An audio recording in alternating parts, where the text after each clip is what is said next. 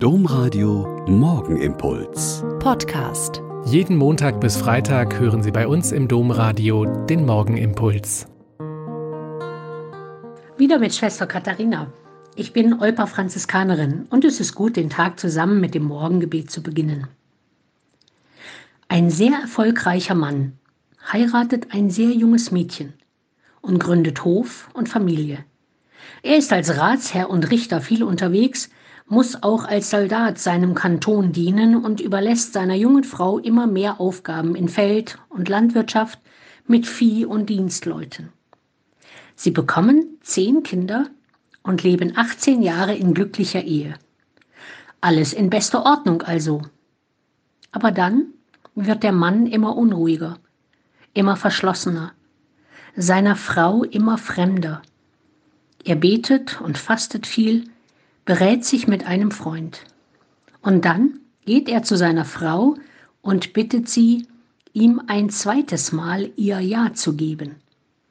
Beim ersten Mal also bei ihrer Hochzeit und nun ein zweites Mal, um von ihr wegzugehen und Gott zu dienen. Und nach langen Wochen gibt seine Frau Dorothea ihm, dem geliebten Nikolaus von der Flühe, ihr großes Ja zu seinem neuen Weg. Durch ihren Verzicht und ihr jetzt wirklich schwieriges Leben wird sein neues Leben möglich. Er wird Einsiedler und gleichzeitig Berater vieler Menschen. Er, der jetzt wieder ausgeglichen und froh lebt, wird zum großen Friedensstifter der Schweiz, zu ihrem Patron und zum großen Vorbild. Der Weg dieser beiden Menschen ist sehr ungewöhnlich und beide sind nur miteinander und füreinander zu denken.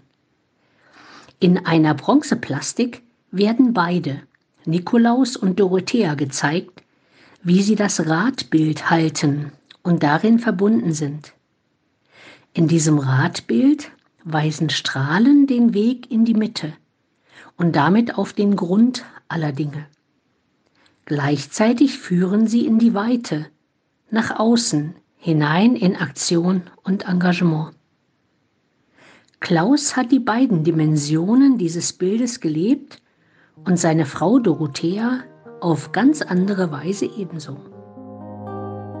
Der Morgenimpuls mit Schwester Katharina, Franziskanerin aus Olpe, jeden Montag bis Freitag um kurz nach sechs im Domradio. Weitere Infos auch zu anderen Podcasts auf domradio.de.